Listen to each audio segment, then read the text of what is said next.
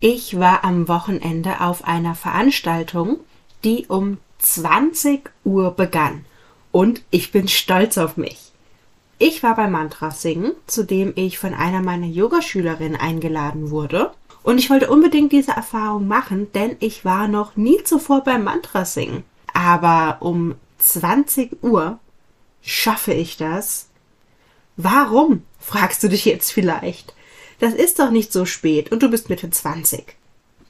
Alles, was nachmittags oder noch schlimmer abends stattfindet, stresst mich sehr.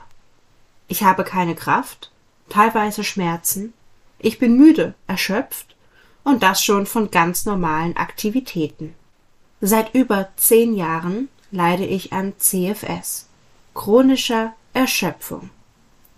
Wenn ich auf Instagram lese, du musst nur besser schlafen, du isst zu viel Zucker oder ähnliches, werde ich ehrlich gesagt wütend. Ja, guter Schlaf ist super wichtig. Und auf Zucker so weit wie möglich zu verzichten, brachte mir mehrere positive Entwicklungen. Aber CFS ist mehr als ich bin müde. Ich denke, es ist an der Zeit, mehr über das Thema zu sprechen. Ich habe kein Post-Covid. Ich leide an CFS, seit ich ein Teenager bin. Nur wurde ich nicht ernst genommen. Die Diagnose dauerte mehr als zehn Jahre. Ich teile heute mit dir, wie es mir ging, wie meine Symptome aussehen und wie mein Weg aussieht, damit zu leben und was mir eine hohe Lebensqualität zurückgab. Vielen Dank für dein Interesse am Thema. Solltest du selbst betroffen sein, lass uns gerne in den Austausch kommen. Jetzt geht's los. Herzlich willkommen zu Yoga auf Deutsch. Ich bin Stefanie und hier erzähle ich dir alles rund um das Thema Yoga im Alltag. Ich bin deine Mentorin für Yoga mit Leichtigkeit und deine beste Freundin auf dem Weg zur Selbstverwirklichung. Los geht's! Chronisch. Dieses Wort machte mir immer Angst. Muss ich so jetzt mein ganzes Leben lang leben? Müde, erschöpft, mit Schmerzen? Nein, zum Glück nicht. Zum Glück habe ich, trotz schon erheblicher Einschränkungen im Alltag, immer noch eine, ich sag mal, leichtere Form von CFS, dem chronischen Fatigue-Syndrom. Und das sind meine hauptsächlichen Symptome. Starke Müdigkeit, egal wie lange ich schlafe, körperliche und mentale Erschöpfung, Muskelschmerzen im ganzen Körper, auf tagelang anhaltende Kopfschmerzen, Schwindel, Blutdruckschwankungen und Konzentrationsstörungen. Der Deutschen Gesellschaft für CFS zufolge können circa 60 Prozent der Betroffenen nicht arbeiten. Wie du weißt, bin ich selbstständige Yogalehrerin. Und mal davon abgesehen, dass ich meine Berufung liebe, ist das das einzige Modell, das ich wirklich bewerkstelligen kann. Ich kann meine Zeit relativ frei einteilen und meinen Tag nach eventuell spontan auftretenden Symptomen planen. Und jetzt möchte ich dir erzählen, wie so ein bisschen mein Verlauf war. Denn wie ich bereits angesprochen habe, ist es sehr wahrscheinlich, dass ich bereits seit über zehn Jahren unter CFS leide und es wurde nur nicht erkannt bzw. ernst genommen. Als Teenager war ich spätestens um 20 Uhr im Bett. Feiern gehen ausgeschlossen. Ich schlief 10, 12, manchmal 13 Stunden und wachte dann trotzdem erschöpft und müde auf. Ich hatte Schmerzen im ganzen Körper, konnte mich nicht konzentrieren. Trotzdem war ich sogar oft unterfordert in der Schule. Es gab eine Zeit, da war ich so gut wie wöchentlich beim Arzt. Immer das Gleiche. Symptome eines grippalen Infekts, Schwindel, Übelkeit, Kopfschmerzen. Ich wurde nicht ernst genommen. Es wurde auf Depressionen geschoben. Dann auf Anorexie. Heute frage ich mich, ob ich wirklich Depressionen hatte und zusätzlich CFS oder Depressionen wegen dem CFS. Ich war die Außenseiterin. Ich konnte ja nicht mit den anderen mithalten, nicht mitgehen, wenn sie etwas unternahmen. Ich war halt immer die, die zu Hause geblieben ist, die langweilig war. Ich war oft zu Hause und habe mich einfach nur ausgeruht. Spätestens um 17 Uhr war der Tag sozusagen für mich dabei, weil ich so erschöpft war.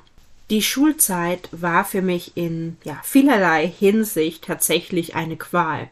Hätte man jedoch meine Symptome nicht einfach abgetan mit ist halt ein Teenager, hätte ich viel früher verstehen können, dass ich eine Krankheit habe und nicht falsch, anders, komisch oder langweilig bin.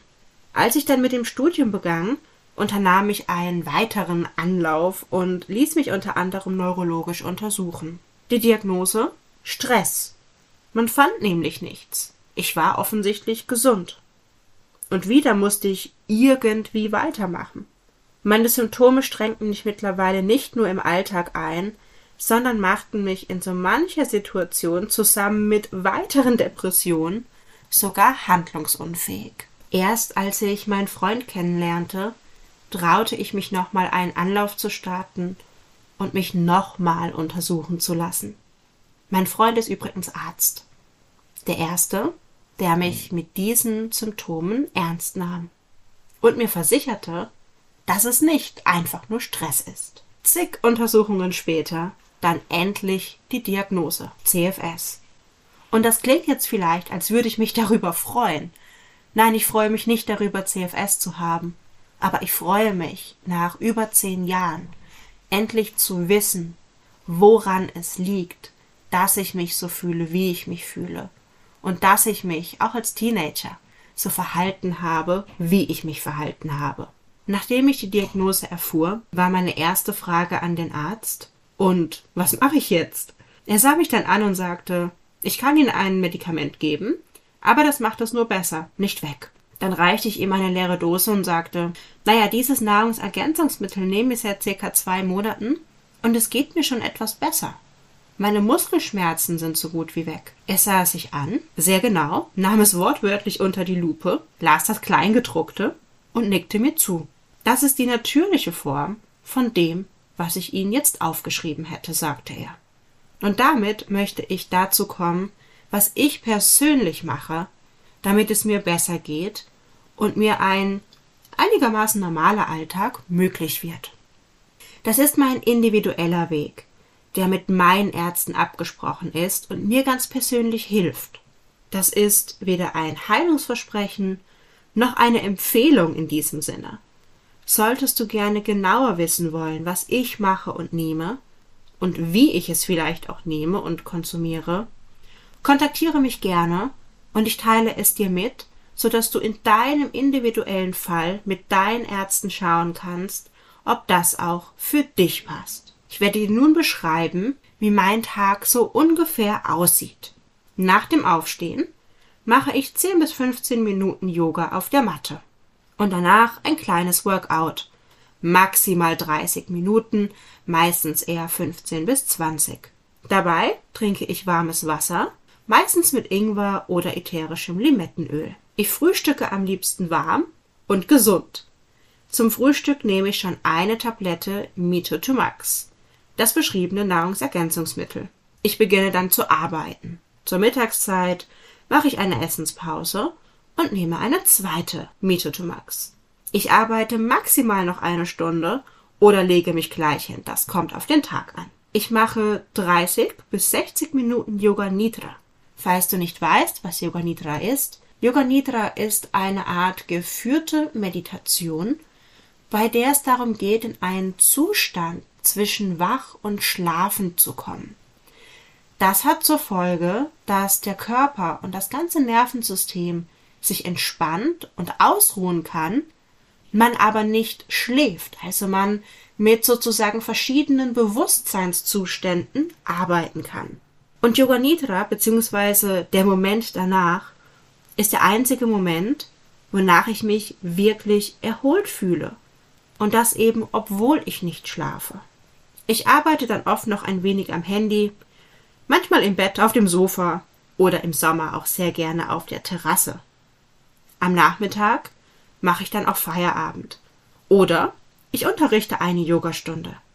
Wie du siehst, ich mache viele Pausen und ich arbeite oft keine acht Stunden am Tag. Ich teile mir auch meine körperlichen Aktivitäten ein. Außerdem begleiten mich durch den ganzen Tag die ätherischen Öle von doTERRA. Meine Lieblinge Aroma Touch, Pfefferminze, Copaiba und Limette. Im Diffuser habe ich dann oft noch stimmungsaufhellende Mischungen. Ich liebe besonders die Kombination aus Zitrusdüften und Blüten, wie beispielsweise Ilang Ilang und Lavendel. Mein absolutes Go-To bei Kopfschmerzen ist der Deep Blue Stick. Nochmal, das ist keine Heilungsempfehlung. Es ist etwas, das mir persönlich hilft. Außerdem gehe ich zur Therapie. Es ist nämlich gar nicht so einfach zu verstehen, dass ich normal bin und doch keinen Anführungszeichen normalen Alltag bestreiten kann. Aber durch eine klare Struktur, viele Pausen, ätherische Öle, Nahrungsergänzungsmittel und selbstverständlich meinen super liebevollen und verständnisvollen Freund habe ich es geschafft, einen Alltag voller Lebensqualität aufzubauen. Und genau das wünsche ich dir auch. Wenn du dir das anhörst, ohne selbst betroffen zu sein, dann hoffe ich, dass ich dir einen kleinen Einblick geben konnte, wie das Leben mit CFS aussehen kann. Denn das ist eben mein Alltag. Jede Person mit CFS erlebt das natürlich anders. Und es kommt selbstverständlich auch auf die Schwere darauf an.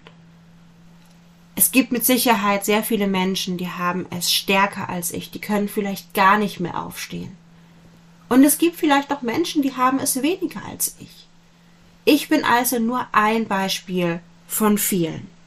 Wenn du selbst betroffen bist, dann lass uns doch gerne in den Austausch kommen. Ich teile mit dir meine Kontaktdaten unter dieser Folge.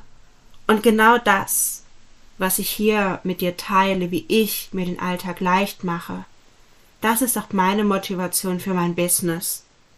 Yoga mit Leichtigkeit. Denn der Alltag, der darf leicht sein egal welche Voraussetzungen wir haben. Und Yoga ist eine Lebenseinstellung. Vielen Dank fürs Zuhören und bleib achtsam.